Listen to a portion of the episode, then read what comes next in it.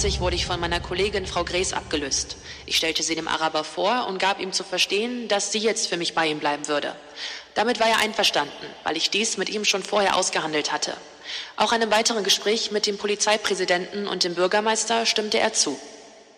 In der letzten Episode haben wir in einem Minutenprotokoll genau rekonstruiert, wie die Terroristen auf das Olympiagelände eindrangen, die Israelis überfielen und eine ihrer elf Geiseln töteten. Die Terroristen setzen ein Ultimatum. 200 palästinensische Gefangene sollen aus israelischen Gefängnissen freigelassen werden. Oder Geiseln würden sterben. Frist 12 Uhr. Es sind zwei Frauen, die eine bisher schwer unterschätzte Rolle an diesem 5. September 1972 in München spielen. Gertrud Lauterbach und Anneliese Gress.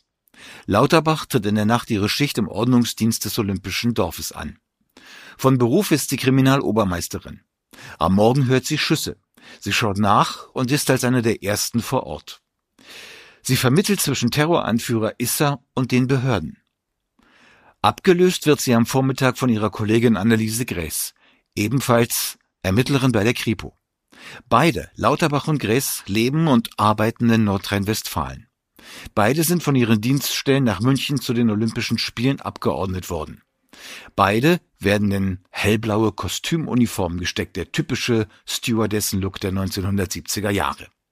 Olympiahostessen laufen auf Bildern immer lächelnd über Parkwege und zeigen fremdländischen Menschen freundlich und stets hilfsbereit den Weg.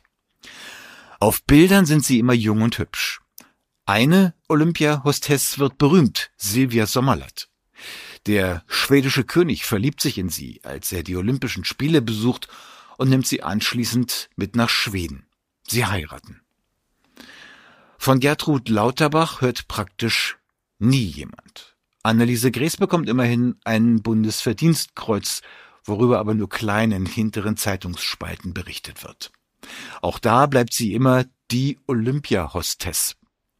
Dabei sind Gräß und Lauterbach im Grunde Heldinnen. Sie rennen nicht weg, als die Terroristen mit Waffen drohen. Sie halten den Kontakt. Sie verhandeln, ziemlich professionell sogar. Sie haben praktisch keine Unterstützung ihrer Chefs oder der Herren des Krisenstabs, die sich bei ihnen nur die Infos holen oder holen lassen, bevor sie wieder Pressestatements abgeben. Gress beschreibt in ihrer Aussage die Zeit vom Vormittag bis zum Abend, bis zum Abflug nach Fürstenfeldbruck und zur tödlichen Schießerei. So genau und vollständig wie praktisch niemand sonst. Ich habe ihre Aussage im Staatsarchiv München gefunden. Sie ist für mich völlig unbegreiflich, bis zum Jahr 2041 gesperrt. Ich durfte sie lesen und mir Notizen machen und habe sie dann einfach Wort für Wort abgeschrieben. Diese Episode basiert im Kern auf der Aussage von Anneliese Gräß, ergänzt durch weitere Dokumente und Fundstücke im Archiv. Am 5. September 1972 musste ich meinen Dienst um 7 Uhr antreten. Als ich zu den Diensträumen kam, wurde ich vom bereits Geschehenen unterrichtet. Ich hatte erfahren, dass Terroristen Israelis als Geisel genommen hatten und dass es zwischenzeitlich ein oder zwei Tote gegeben hatte. Im Laufe dieser Unterrichtung wurde bekannt, dass eine Kollegin aus dem Nachtdienst, Frau Lauterbach, die vor dem fraglichen Haus stand, abgelöst werden möchte. Obwohl es mir schien, dass dies nicht unsere Aufgabe sein konnte, sagte ich zu einer Kollegin, dass wir einmal dorthin gehen sollten, um nach dem Rechten zu sehen. Meine Kollegin wurde bei der vorletzten Sperre zurückgehalten. Sie hat von dem weiteren Geschehen keine Beobachtungen gemacht.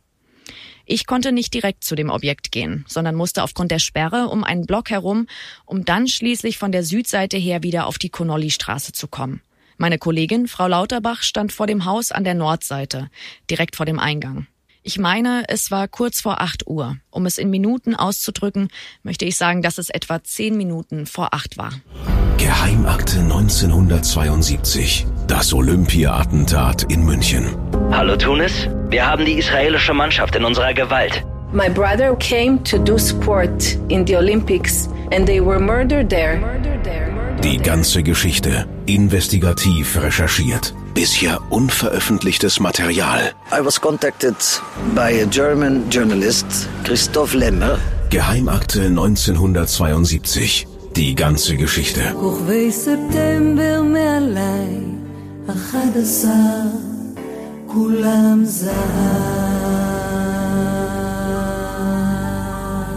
Episode 7 Anneliese Gräß und der Überfall.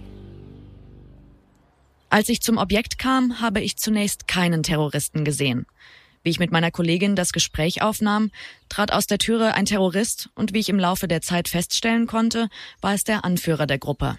Frau Lauterbach sprach sofort den Terroristen an und sagte zu dem Mann, dass ich eine Kollegin sei und etwas bleiben würde. Sie übergab mir auch das Funkgerät.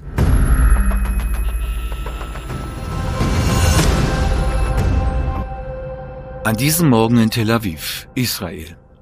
Die Eltern von Max Slavin wissen, dass ihr Sohn um 10 Uhr seinen ersten Kampf hat. Er ist Ringer und hat eine echte Chance auf eine Medaille. Sie sind erst vor kurzem aus Weißrussland nach Israel gezogen. Marks Schwester Mika erzählt, was an diesem Morgen in Tel Aviv passiert ist. Um 8 Uhr beschlossen sie, zur Bank zu gehen und um 10 zurück zu Hause zu sein. Sie betraten die Bank. Da sah meine Mutter eine Zeitung. Auf dem Titel war ein Bild von Muni Weinberg, Marks Trainer. Sie kaufte die Zeitung und nahm sie mit in die Bank. Sie konnte noch kein Hebräisch, darum fragte sie andere Leute in Jiddisch. Könnt ihr mir sagen, was passiert ist? Warum ist das Bild von Moshe Weinberg in der Zeitung? Dann haben sie gesagt, was? Haben sie die Nachrichten nicht mitbekommen? Alle elf Sportler sind Geiseln von Terroristen. Genau so haben es meine Eltern erfahren. And this is how my parents find out.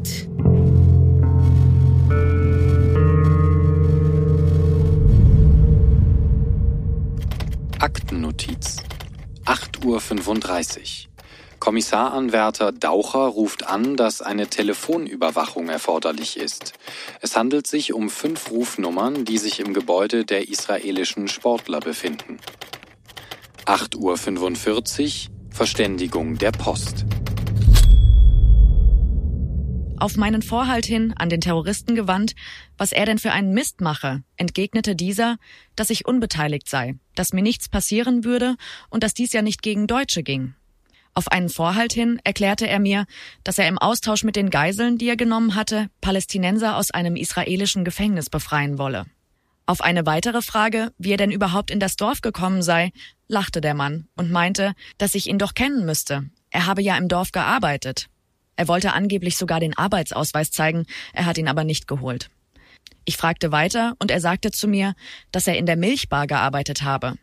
Ich hielt ihm vor, dass in der Milchbar keine Männer beschäftigt sind, und er erwiderte, dass er doch dort gewesen sei. Er will sogar vor der Milchbar einmal getanzt haben. Als ich sagte, auch das noch, erwiderte er, ob ich da auch noch was dagegen hätte, dass man sich vergnügte. Nach diesem kurzen Gespräch ist der Mann wieder in das Haus gegangen. Ich darf vorwegnehmen, dass ich den Namen dieses Mannes nicht erfahren habe. Es ist der Mann, der sich Issa nennt. Sein echter Name ist Lutef Afif aber das weiß da noch niemand in Deutschland und auch lange Zeit danach nicht.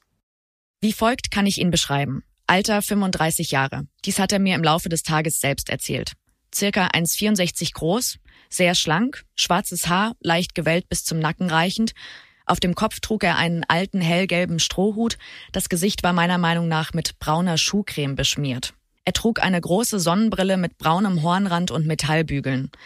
Die Backenknochen waren hervorstehend, die Wangen waren eingefallen. Er trug einen grau-beigen Anzug, in sich gemustert, er war sportlich geschnitten und hatte vorn einen Reißverschluss.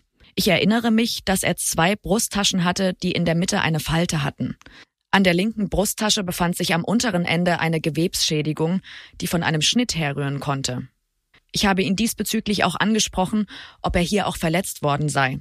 Er tat dies aber mit einer Handbewegung ab und meinte, es ist ja nichts passiert. Ich bin der Meinung, dass dies beim Kampf im Haus passiert sein musste, denn es war ein glatter Schnitt. Anneliese Griss bekommt im Laufe des Tages noch mehr über diesen Mann heraus. Wie sich herausstellt, lauter zutreffende Informationen, teils sehr Persönliches. Bezüglich seiner Person erfuhr ich, dass er der Sohn eines reichen Arabers und einer Jüdin sei. Er hat drei jüngere Brüder, die alle in der Organisation Black September arbeiten. Den 32-jährigen Bruder habe ich, wie geschildert, kennengelernt. Die beiden anderen Brüder, 18 und 28 Jahre alt, sitzen in Israel im Gefängnis. Ihm war nicht bekannt, ob sie noch am Leben sind. Sein Vater ist Kapitalist nach seinen Worten und gegen seine Tätigkeit. Die Mutter dagegen, obwohl sie Jüdin ist, würde seine Arbeit befürworten. Die Namen und die Adresse seiner Eltern und Brüder habe ich nicht erfahren. Obwohl er Araber ist, gehört er dem Christentum an und glaubt an Gott. Er erzählte mir, dass er in Nazareth geboren wurde und seit 1948 in Zelten lebt. Er sagte mir, dass er eine Schule besucht habe, die ausreichte, um zu studieren. 1958 will er nach Berlin gegangen sein, um dort zu studieren. Er hat mir gesagt, dass er voll ausgebildeter Diplom-Ingenieur sei und außerdem Psychologie studiert hätte. Drei Jahre lang war er mit einem deutschen Mädchen in Berlin verlobt. Dann sei es aber nicht mehr so gegangen, so seine Worte. Namen und Anschrift des Mädchens habe ich nicht erfahren. Fünf Jahre lang will er auch in Frankreich als Diplom-Ingenieur tätig gewesen sein. Er habe dort sehr viel Geld verdient und ein gutes und ausschweifendes Leben geführt. Das sei aber auf die Dauer auch nichts gewesen. Aus diesem Grund hat er ein Lebensziel gesucht. Sein Lebensziel war dann, den Palästinensern einen Lebensraum wieder zu beschaffen bzw. dabei mitzuhelfen. Gress fällt auch eine sprachliche Eigenheit auf. Er sprach ein verhältnismäßig gutes Deutsch, aber mit einem auffallend französischen Akzent. Er gebrauchte sehr häufig Oh la la. Ihre erste Begegnung mit Issa schildert sie dagegen als bedrohlich. Als ich den Mann zum ersten Mal sah, trug er in der Hand eine Handgranate. Die Handgranate war grün, hatte eine goldfarbene Einfassung und einen Ring, den man zur Seite legen konnte. Ich glaube, dies war der Abzugsbügel. Er war nicht immer mit der Handgranate bewaffnet. Gelegentlich kam er auch ohne Waffen aus der Türe. Ich habe den Mann wiederholt in leichter und burschikoser Art gebeten, nicht immer vor mir mit den Waffen herumzulaufen. Lachend meinte er dann, dass ich von ihm ja nichts zu befürchten habe. Zurück zu den Ereignissen des 5. September. Meiner Erinnerung dürfte es 8.45 Uhr gewesen sein, als Polizeipräsident Dr. Schreiber, Olympia-Organisationschef Tröger und ein Kriminalbeamter, der von Anfang an dabei war, zum Haus kamen. Ich weiß jetzt nicht mehr, ob ich diese Herren bei den Terroristen angemeldet habe. Im Nachhinein war es immer so, dass die Herren in einer Entfernung stehen blieben, mir zuwinkten oder riefen. Ich dann an die Tür trat und klopfte und fragte, ob eine Delegation zum Haus kommen dürfte. Die Leute durften immer kommen, sie mussten in dieser Art eben angemeldet werden. Wenn der Anführer diese Gespräche führte, war er stets bewaffnet mit einer Handgranate. Vom Fenster und vom Balkon aus wurde er mit Maschinenpistolen gesichert. Aus dem ersten Gespräch kann ich nur sagen, dass der Terrorist über seine Bedingungen und über die Zettel sprach. Über irgendwelche Vereinbarungen habe ich hier nichts erfahren. In Erinnerung ist mir noch, dass es angeblich bei dem Ultimatum 12 Uhr blieb. Das Gespräch hat nur einige Minuten gedauert.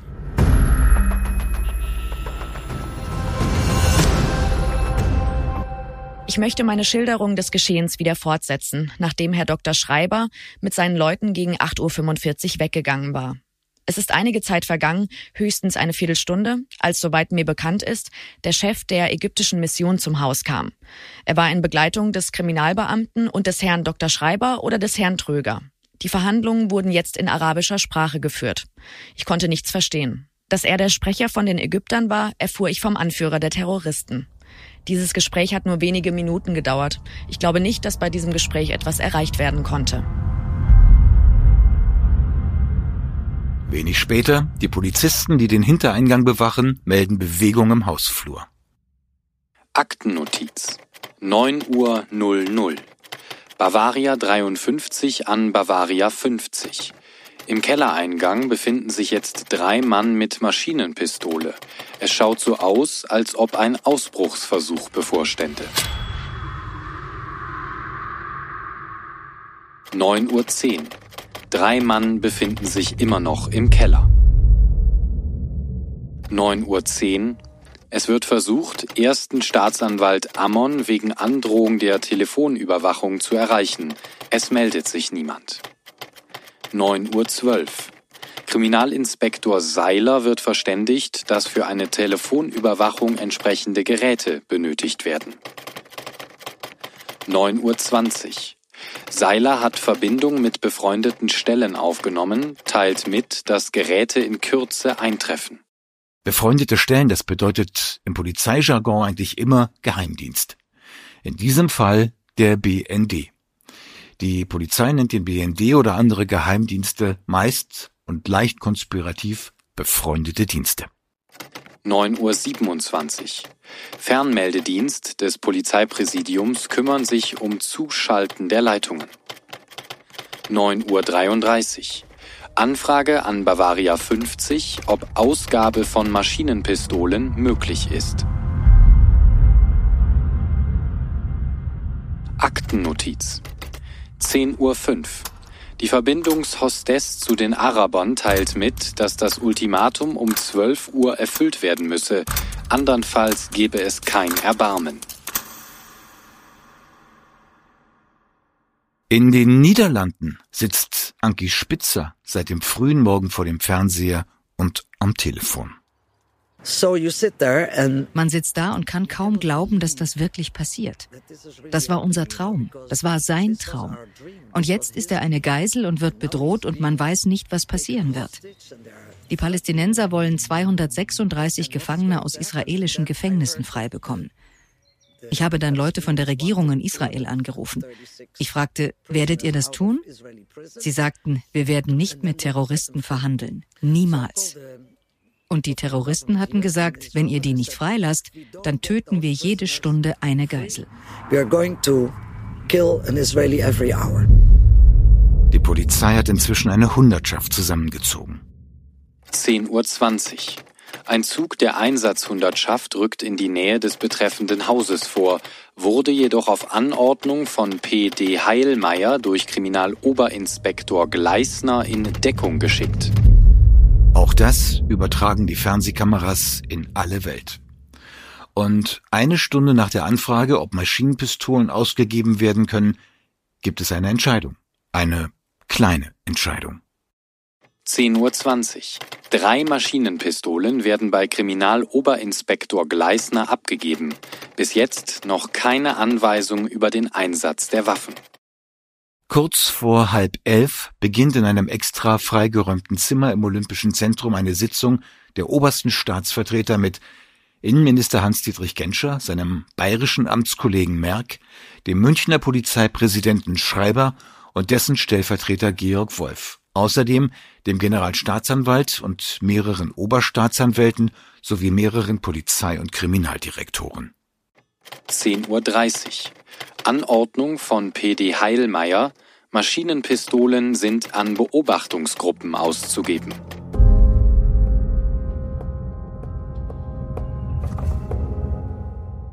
Die Verbindungshostess, also die Kriminalbeamtin Anneliese Gress, macht sich derweil daran, einen Auftrag Issas auszuführen. Der Anführer wünschte, irgendeinen Sudanesen zu sprechen. Ich selbst bin in das Haus der Sudanesen gegangen, konnte aber keinen auftreiben. Da ich dies einem Ordner unserer Schicht, Herrn Kessler, erzählt hatte, kam er nach etwa einer halben Stunde mit einem Sudanesen an. Dieser für mich unbekannte Sudanese ging mit dem Anführer ins Haus und kam nach wenigen Minuten wieder zurück. Die paar Worte vor dem Haus wurden auf Arabisch geführt und ich habe nichts verstanden. Der Anführer hat mir nach dem Gespräch nicht gesagt, was er von dem Sudanesen wollte. Aber der Sudanese verriet es der Polizei, die ihn gleich danach befragte. Es handelte sich um ein Mitglied der sudanesischen Olympiadelegation, nämlich den Boxtrainer Mohud Hashim Ahmed. Ja, ich bin der Sudanesier, der sich am Vormittag des 5. September 72 im Haus Connolly Straße 31 befand. Ich war mit drei Kollegen in der Nähe und die deutsche Polizei hat verlangt, dass ich in dieses Haus gehen sollte. Es wurde ein Mann aus dem Sudan verlangt. Ich kam bis zum Zimmereingang. Als ich nach dem Verlangten fragte, sagte man mir, dass ich Kaffee und Essen holen möchte. Ich habe dies jedoch abgeschlagen und sagte auf Wiedersehen und bin anschließend wieder nach Hause gegangen. Mir war nicht bekannt, was in dem Haus vorging. Zwei Araber sah ich jedoch, die mit einer Maschinenpistole ausgerüstet waren. Diese Araber hatte ich vorher noch nie gesehen und mir sind sie auch nicht bekannt. Keinesfalls sind mir diese Leute im olympischen Dorf aufgefallen. Im Haus habe ich mit einem Araber gesprochen, ich kann diesen aber nicht näher beschreiben. Mir fiel lediglich seine Kopfbedeckung auf, die aus einem weißen Hut bestand. Der zweite Araber hatte einen schwarzen Hut auf. Mehr kann ich auch über diesen Mann nicht angeben. Die Unterhaltung wurde in arabischer Sprache geführt. Ich selbst bin Betreuer der Boxstaffel meines Landes. Ich werde mit mehreren Landsleuten in circa zehn Minuten München verlassen und in meine Heimat zurückkehren.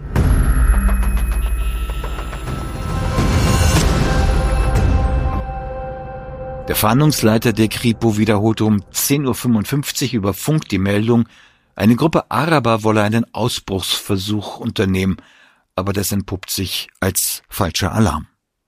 Um 11 Uhr, also mehr als sieben Stunden nach Beginn des Überfalls, ernennt die Polizeiführung einen Einsatzleiter für die Schutzpolizei und einen für die Kripo. Zehn Minuten später erteilt der frisch ernannte Kripo-Einsatzleiter seinen ersten Auftrag. Ein Kriminaldirektor wird zum Olympischen Organisationskomitee geschickt und soll erreichen, dass die Fernsehkameras verschwinden. Fernsehsender aus der ganzen Welt übertragen nonstop alles live aus dem Olympischen Dorf. Die Geiselnahme ist weltweit das Medienereignis. Aktennotiz 11.25 Uhr. Oberstaatsanwalt Heindl ruft an, sagt, dass sich ein BND-Mann bei der Abhörstelle des Polizeipräsidiums einfinden werde. Dieser Mann spricht Hebräisch-Arabisch. Diesmal verzichten sie auf die Umschreibung befreundeter Dienst und nennen den BND offen beim Namen. Die Polizeiführung steht unter Druck. Polizeipräsident Manfred Schreiber will nicht länger nur tatenlos zuschauen. 11.25 Uhr. Einsatzleitung beschließt, dass Präzisionsschützen eingesetzt werden, eventuell in Zivilkleidung, die den genauen Auftrag erhalten, Täter auszuschalten und Feuerschutz für vorgehende Kräfte zu gewährleisten. Aktion der Scharfschützen beginnt nach Funkzeichen und dem Stichwort Sonnenstrahl, nachdem Vorwarnung Sonne blickt durch erfolgt ist. Kennwort Sonne blickt durch für Achtung bereit machen und zielen. Sonnenstrahl statt Feuer frei. Dieser Eintrag trägt also die Uhrzeit 11.25 Uhr und schon zwei Minuten später dann das. 11.27 Uhr. Bavaria 53 teilt mit, dass die Gruppe Bavaria 54 auf Verlangen der Araber zurückgezogen werden musste. Bavaria 53, das ist der Fahndungsleiter der Kripo. Und hinter Bavaria 54 verbirgt sich eine Einsatzgruppe, die den Hintereingang bewacht, durch den die Terroristen ins Haus gekommen waren und die jetzt abzieht. Um die Kennwortmetaphorik zu bemühen, nicht die Sonne bricht durch, sondern dunkle Wolken ziehen auf. 11.35 Uhr. Soeben sind in Riem die Führer der Arabischen Liga gelandet. Personen wollten sich um eine Vermittlung bemühen. Die Herren werden stracks zum Olympischen Dorf gefahren. Es dürfte etwa 20 Minuten vor zwölf gewesen sein, als nochmals der Chef der Mission von Ägypten in Begleitung eines kleinen Mannes arabischer Herkunft kam. Wie mir der Terrorist anschließend sagte, handelte es sich bei dem kleinen Mann um einen Vertreter der Arabischen Liga. Die beiden Herren waren wieder in Begleitung, und ich kann nicht sagen, ob Herr Dr. Schreiber oder Herr Tröger dabei waren. Das Gespräch wurde wieder in Arabisch geführt und ich bin nicht sehr nahe herangegangen. Von den Terroristen erfuhr ich, dass aufgrund dieses Gesprächs das Ultimatum bis 13 Uhr verlängert worden sei. Den Zeitpunkt kann ich deswegen angeben, weil ich um halb zwölf den Terroristenanführer wegen des Ultimatums um 12 Uhr ansprach und er meinte, er könne nicht länger warten. Die israelische Regierung, so meinte er weiter, habe ja lange genug Zeit gehabt, sich zu entscheiden.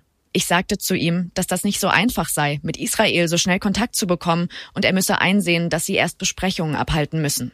Der Terrorist entgegnete, dass es in Israel nur drei Leute gäbe, die darüber befinden würden. Und zwar Moshe Dayan, Golda Meir und ein gewisser Gerling. Weiter sagte er, dass der Moshe Dayan die Leute sowieso nicht vermissen würde. Und die Golda Meir sei ganz stur. Er sei deswegen der Meinung, dass sie auf das Ultimatum nicht eingehen würden. Moshe Dayan, der israelische Verteidigungsminister, und Golda Meir, die Regierungschefin. Damit lag er richtig. Israel hatte die Freilassung der 200 Gefangenen kategorisch abgelehnt. Und er dürfte mitbekommen haben, was in den Niederlanden Anki Spitzer mitbekam, und zwar im Fernsehen, übertragen aus Israel, von wo ebenfalls live übertragen wurde. Uh, ich sah im Fernsehen, wie eine Spezialeinheit, die erfahrenste Einheit der israelischen Armee am Flughafen war, zusammen mit Moshe Dayan. Der war ja eine Legende damals mit seiner Augenklappe. Die wollten kommen und helfen. Die hatten angeboten, sofort zu kommen. Die hatten mehr Erfahrung. Drei Monate vorher haben sie eine entführte Sabena-Maschine in Israel befreit. Sie haben alle gerettet. Und jetzt boten sie ihre Hilfe an. Aber die Antwort war, bringt keine Einheiten nach Deutschland. Wir wollen hier kein Militär aus einem anderen Land auf deutschem Boden. Wir werden alleine damit fertig. Das war die Antwort der Deutschen. Und holt Moshe Dayan da weg aus dem Fernsehbild, denn das könnte die Terroristen nervös machen. Denn der hat ja ein paar Jahre zuvor den Sechstagekrieg gewonnen. He did the Six Day War, you know, so.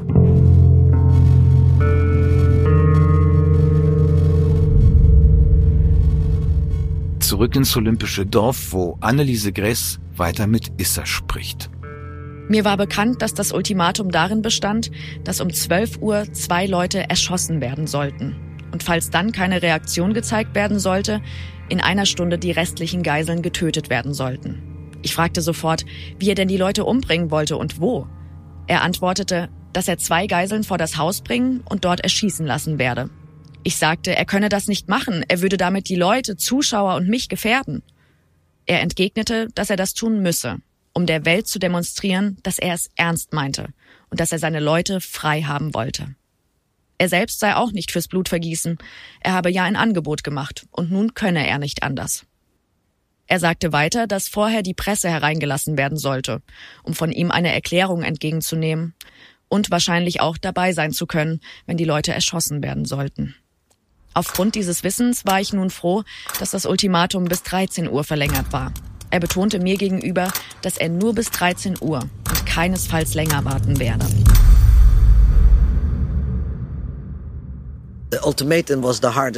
Das Ultimatum war das Schlimmste. Du denkst dir, es ist fast 12 Uhr. Israel wird diese Gefangenen nicht freilassen. Also werden sie um 12 anfangen, israelische Geiseln zu töten? Und wird das André sein? Is that going to be André? Aktennotiz. 11.42 Uhr. Einsatzleitung hat entschieden, dass zwölf Trupps mit je drei Mann von der Schutzpolizei und drei Trupps ebenfalls mit drei Mann von der Kriminalpolizei eingesetzt werden. Die Einsatzkräfte erhalten MP-Pistole, Helme, Kugelwesten, Trainingsanzüge und so weiter. 11.50 Uhr. Anfrage an alle. Freiwillige zum Stürmen des Objektes gesucht. Funkdurchsage und Anfrage bei den Gruppenführern. Wie bitte? Acht Stunden nach dem Überfall ein Aufruf an alle Polizisten in München, sich freiwillig zu melden? Zehn Minuten vor Ablauf des ursprünglichen Ultimatums? Es gibt da noch keine fertigen Einheiten? Keine Gruppen, die mal miteinander trainiert hätten? Und gleichzeitig lehnt Deutschland Hilfe von Israel ab, die solche Leute abflugbereit auf dem Flughafen hatten? Es ist genauso. Noch vier Minuten bis zwölf. Und mehr noch. Die nächsten Tagebucheinträge legen nahe, dass die Polizeiführung nicht einmal weiß, dass die Terroristen ihr Ultimatum verlängerten. 11.56 Uhr. Polizeipräsident Dr. Schreiber und Oberbürgermeister Kronawitter wollen mit den Terroristen verhandeln. Ergänzend muss ich noch erwähnen, dass bei einem dieser Vormittagsgespräche dem Terroristenführer angeboten wurde, die israelischen Geiseln gegen Austauschgeiseln, Deutsche, auszutauschen. Er lehnte dies spontan ab. Gleich darauf wurde ihm Geld angeboten, es wurde keine bestimmte Summe genannt, auch das lehnte er sofort ab. 12 Uhr. Mitteilung von Bavaria 53. Die Verhandlungen sind abgebrochen. Der Anführer ist in das Haus zurückgegangen. Vollständigkeitshalber muss hier erwähnt werden, dass er zu mir sagte, er habe die Verantwortung für die Verlängerung des Ultimatums selbst übernommen. Es war nämlich so, dass ich im Laufe des Vormittags über Funk für ihn ein Ferngespräch nach Tunesien anmelden musste. Die Nummer war Tunesien 276277. Er wollte dort seinen Chef sprechen. Das Gespräch kam erst nach sehr langer Zeit zustande und er sagte mir, als er wieder aus dem Haus kam, dass er niemanden erreichen konnte. Er hatte also keinerlei neue Anweisungen von seinem Chef einholen können. Den Namen des Chefs habe ich auch nicht erfahren. Die Polizeiführung versucht, irgendwie eine Formation für einen Einsatz hinzubekommen. 12.24 Uhr. Die Einsatzleitung beauftragt, dass die weibliche Angehörige des Ordnungsdienstes, Frau Gräß, von dem beabsichtigten Einsatz unverzüglich zu verständigen sei, damit von ihr nötige Sicherheitsmaßnahmen ergriffen werden können. 12.25 Uhr. Über Funk wird mitgeteilt, dass die Panzerwagen im Olympiagelände bereitgestellt seien. Entweder vor oder nach dem Besuch des arabischen Ligamannes, ich glaube es war danach, traf auch der Innenminister Herr Genscher ein. Er war in Begleitung des Ministers Merck, Herrn Dr. Schreiber, Herrn Tröger und des schon erwähnten Kriminalbeamten. Das Gespräch wurde vor dem Haus geführt. Ich habe nichts von dem Gespräch gehört. Nur einmal, als ich vorbeiging, schnappte ich die Worte Termin 15 Uhr auf. Anschließend wurde auch von dem Anführer verlangt, dass für die Geiseln Essen gebracht wird. Er verlangte 20 Portionen und erklärte, dass seine Leute nichts essen würden. 12.35 Uhr. Angebliche Fernsehdurchsage, Ultimatum auf 13 Uhr verlegt. Genau so notiert es der Journaldienst der Polizei. Angebliche Fernsehdurchsage, Ultimatum auf 13 Uhr verlängert, Uhrzeit des Eintrags 12.35 Uhr. Die Polizeiführung wusste tatsächlich nichts davon, dass der Mann von der Arabischen Liga eine Verlängerung des Ultimatums ausgehandelt hatte. Und dessen Begleiter, entweder der eigene Polizeipräsident Schreiber oder der Chef des Organisationskomitees Walter Tröger, hatte ebenfalls nichts davon weitergegeben. So sieht es jedenfalls aus. Anki Spitzer telefoniert wieder mit dem israelischen Botschafter in den Niederlanden. Ich fragte den Botschafter, warum tun die nichts, statt Polizisten auf die Dächer zu schicken. Ich meine, Strom abstellen oder Rauch in das Gebäude leiten. Man kann alles Mögliche tun. Worauf warten die? Niemand hatte eine Antwort. Niemand wusste, was die tun. Nicht mal ansatzweise. Die, die Deutschen.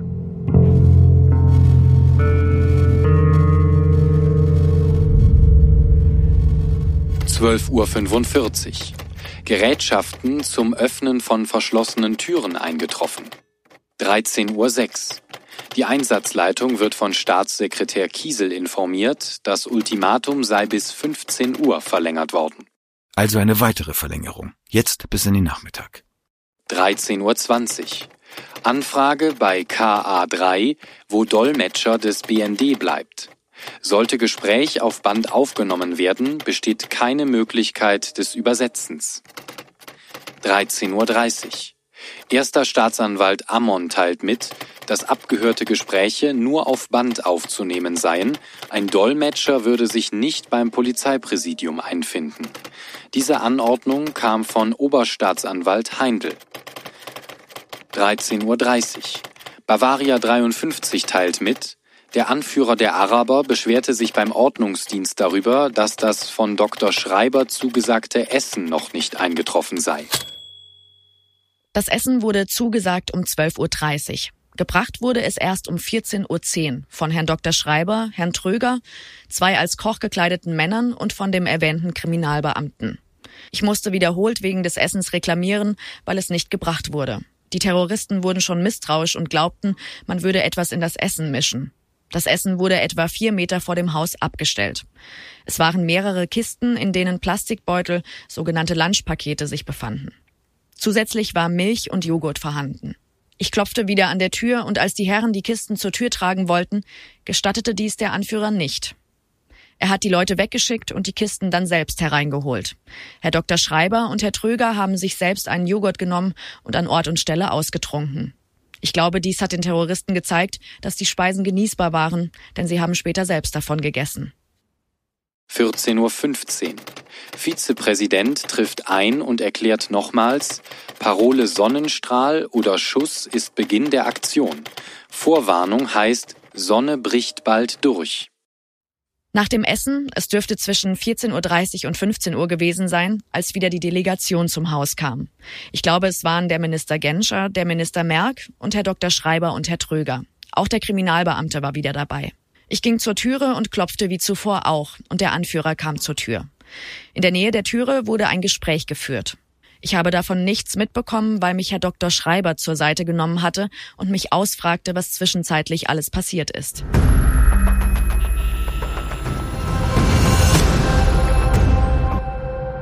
So zieht sich der Nachmittag hin. Das Ultimatum wird wieder verlängert, auf 17 Uhr. Gruppen von Polizisten werden hin und her verschoben. In kleinen Portionen werden Maschinenpistolen gebracht, mal vier Stück, mal elf Stück. Einmal wird über Funk die Parole ausgegeben, die Sonne bricht durch. Es folgen hektische Funksprüche. Die Parole wird zurückgezogen. KUI Gleisner teilt den ihm unterstellten K-Gruppen mit, dass Dr. Schreiber noch einmal verhandelt und deshalb keine Aktionen gestartet werden dürfen. Über Funk beschweren sich Beamte über die vielen Fernsehkameras. Nichts passiert. Gegen 16 Uhr heißt es, der bayerische Innenminister überlege, ob die restlichen Olympiawettkämpfe dieses Tages abgebrochen werden können. Ja, tatsächlich. Während des ganzen Tages waren planmäßig alle Wettkämpfe ausgetragen worden als sei es ein ganz normaler Olympiatag.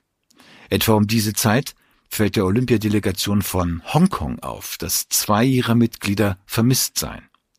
Nach vielem Hin und Her stellt sich heraus, dass sie sich in ihrer Wohnung verschanzt haben, die über der Wohnung der Israelis liegt. Die Terroristen erlauben den Abzug der beiden und eine halbe Stunde vor Ablauf des 17 Uhr Ultimatums heißt es erneut, Sonne bricht langsam durch und wird sofort wieder zurückgenommen. Merck und Schreiber würden noch verhandeln und nicht nur die. Zwischen 15 und 17 Uhr kam für die Terroristen unangemeldet ein Herr Shafei.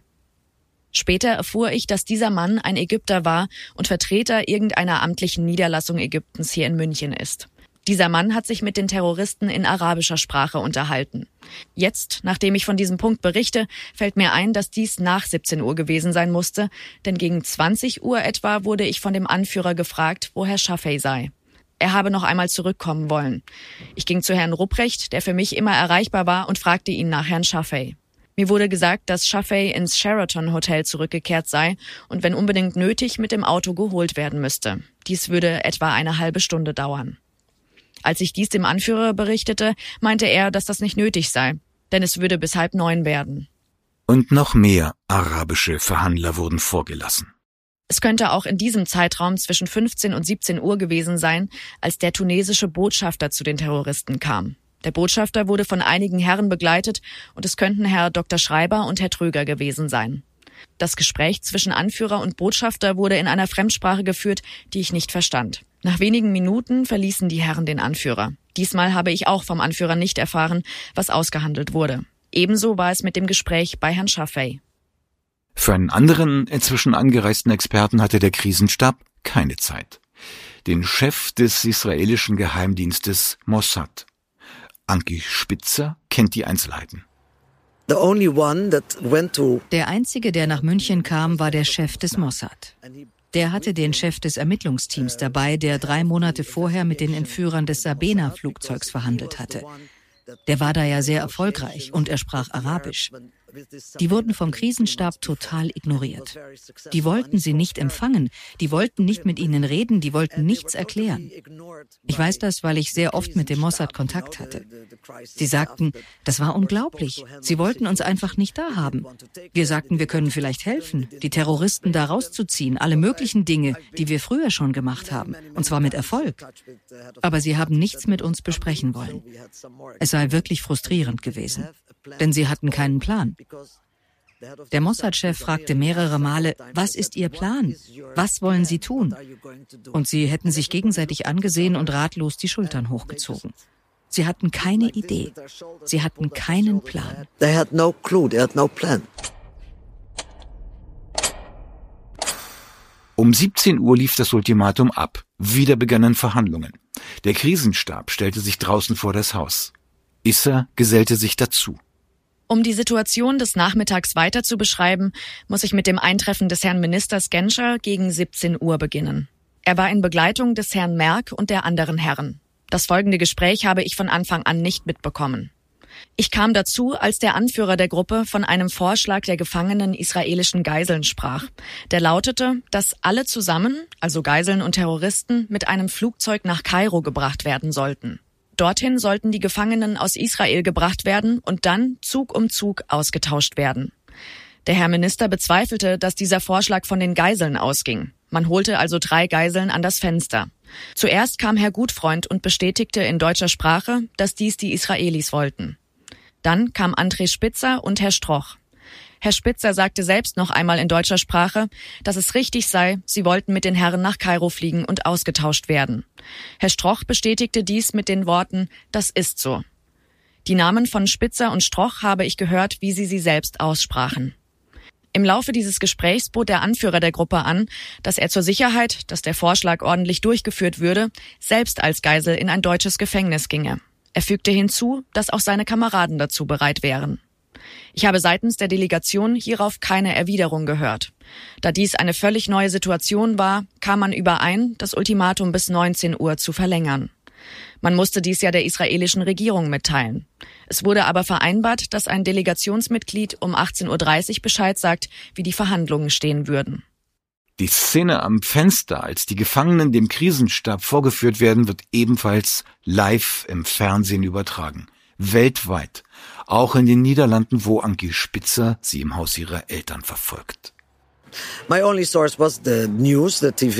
Plötzlich gegen fünf, kurz nach fünf, da habe ich etwas im zweiten Stock gesehen. Die TV-Kameras waren die ganze Zeit auf das Gebäude gerichtet. Ich sah, wie der Vorhang zurückgezogen und das Fenster geöffnet wurde. Und auf einmal sehe ich André vor dem Fenster. Seine Hände waren auf dem Rücken gefesselt. Er hatte keine Brille auf. Und ohne Brille hat er doch fast nichts sehen können. Er wurde vor das Fenster gezogen, wohl weil er Deutsch sprach. Er war wohl so etwas wie ein Vermittler zwischen dem Krisenstab und den Terroristen. Ich konnte nicht hören, was sie sagten, aber ich sah ihn. Und später, als diese Tragödie vorbei war, da habe ich Leute vom Krisenstab gefragt, worum es da ging. Ich habe Monate später auch einen der ägyptischen Beobachter gefragt, der beim Krisenstab dabei war und den ich in München traf. Und der sagte, die Unterhaltung war sehr einfach. Wir fragten ihn, wie die Situation drinnen war. Und er sagte, alle sind in Ordnung, außer einem. Sie haben dann gefragt, was mit dem einen passiert sei und wer das sei. Als er antworten wollte, und das habe ich live im Fernsehen gesehen, haben sie André mit einem Gewehr in den Rücken gestoßen. Sie haben das Fenster geschlossen und den Vorhang zugezogen. Und das war tatsächlich das letzte Mal, dass ich ihn lebend gesehen habe. Aber immerhin, er war noch am Leben. Das gab mir Hoffnung. Er war nicht einer von den Getöteten. Man hatte ja auch die Schüsse gehört.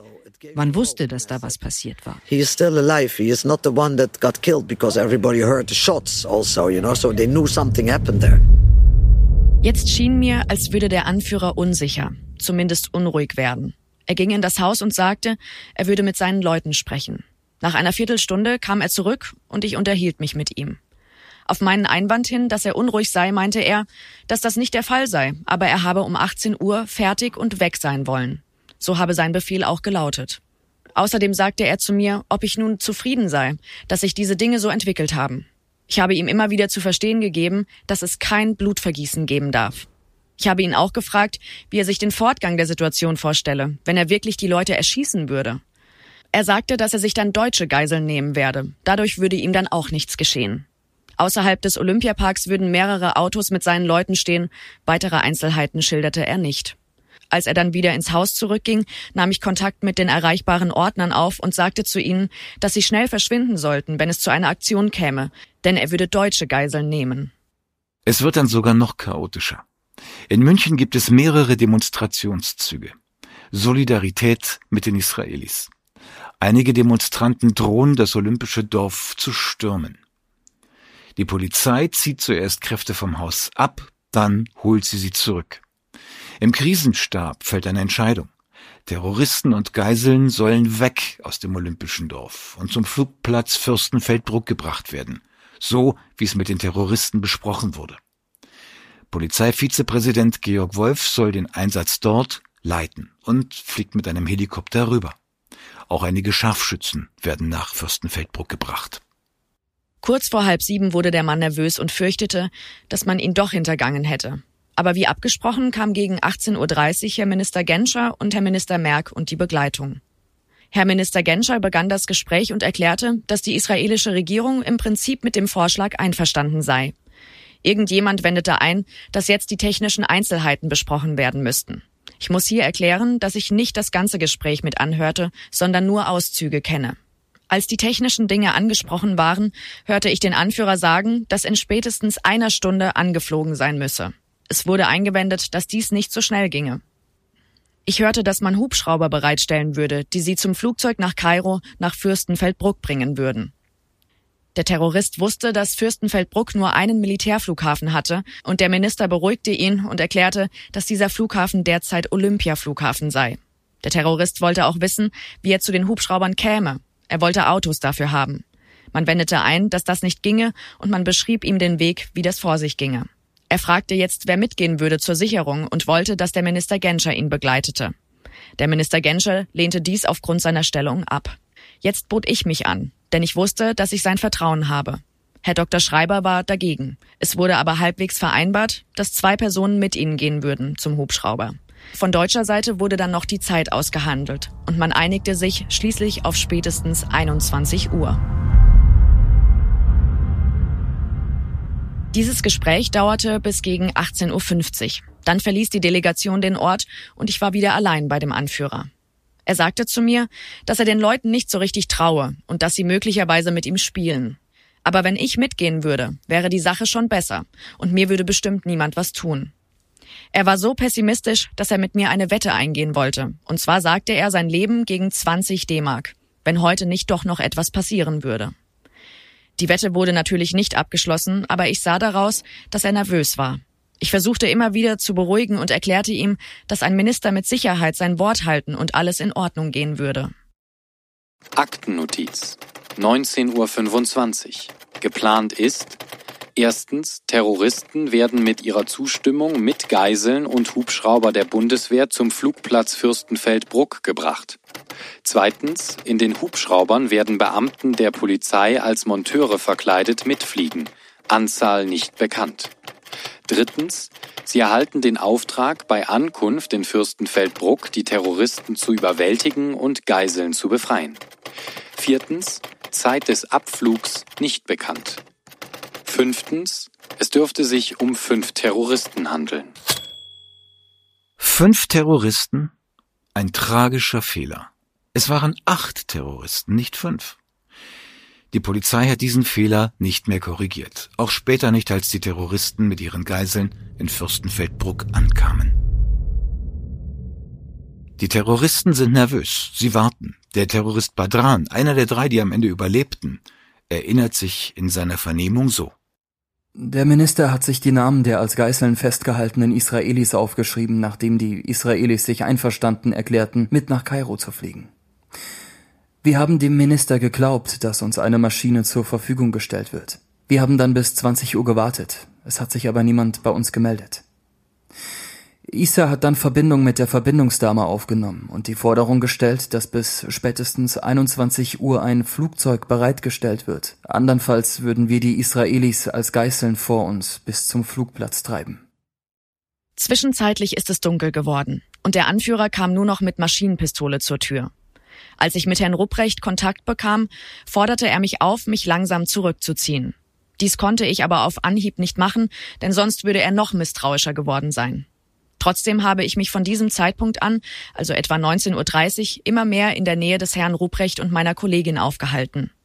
Das Haus hatte ich immer noch im Auge, zwei oder dreimal kam der Anführer noch heraus und ich bin jedes Mal hingegangen. Wie schon geschildert, fragte er einmal nach Herrn Schaffey und das andere Mal wollte er nur mit mir reden, um die Sache zu erkunden.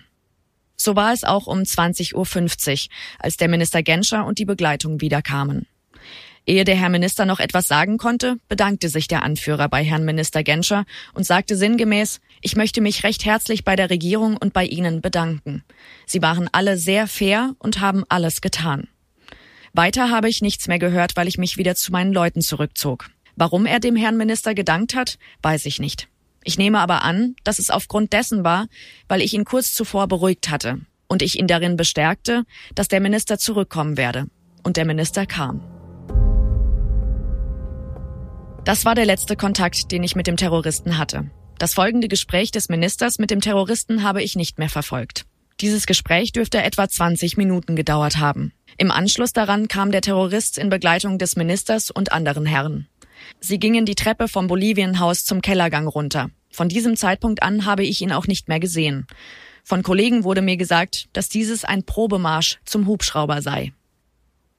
Etwa um 21.05 Uhr kam dann der Innenminister mit noch zwei Herren und sagte, es stünde nun ein Bus zur Abfahrt bereit. Der vorgefahrene Bus war aber zu klein, weshalb wir ihn ablehnten. Es wurde dann ein größerer Bus vorgefahren. Die Forderung, dass wir mit Hubschraubern zum Flugplatz geflogen werden wollten, haben wir nicht erhoben.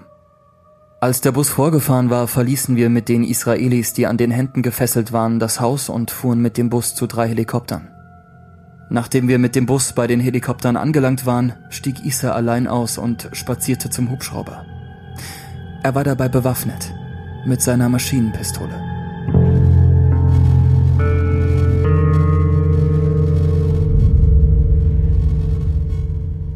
Insgesamt waren wir neun Israelis und acht Palästinenser. In einem Hubschrauber war ich zusammen mit Isa, noch zwei Kameraden und fünf Israelis. Neben dem Piloten saßen Isa und ein Kamerad von mir. Ich und ein weiterer Kamerad passten auf die Israelis auf. Der andere Hubschrauber ist zuerst weggeflogen. Etwa drei Minuten später sind wir gefolgt. Während des Flugs hat es keine Schwierigkeiten gegeben. Wir sind etwa 15 bis 20 Minuten geflogen.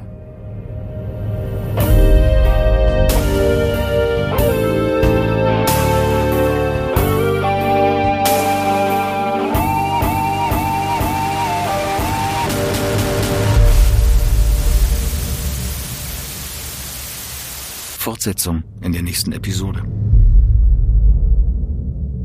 Wenn dir dieser Podcast gefällt, abonniere die Geheimakte und gib gerne eine Bewertung an. Am liebsten natürlich volle fünf Sterne. Und an dieser Stelle nochmal ein Dankeschön an alle, die mir in den letzten Wochen eine Mail an geheimakte.antenne.de geschrieben haben und ihre Erinnerungen und Informationen rund um das Attentat mit uns teilen wollen. Wenn Sie auch etwas wissen oder loswerden wollen, ich lese jede Mail und freue mich über jede einzelne Reaktion. Geheimakte 1972. Das Olympia-Attentat in München. Ein Podcast der Antenne Bayern Group.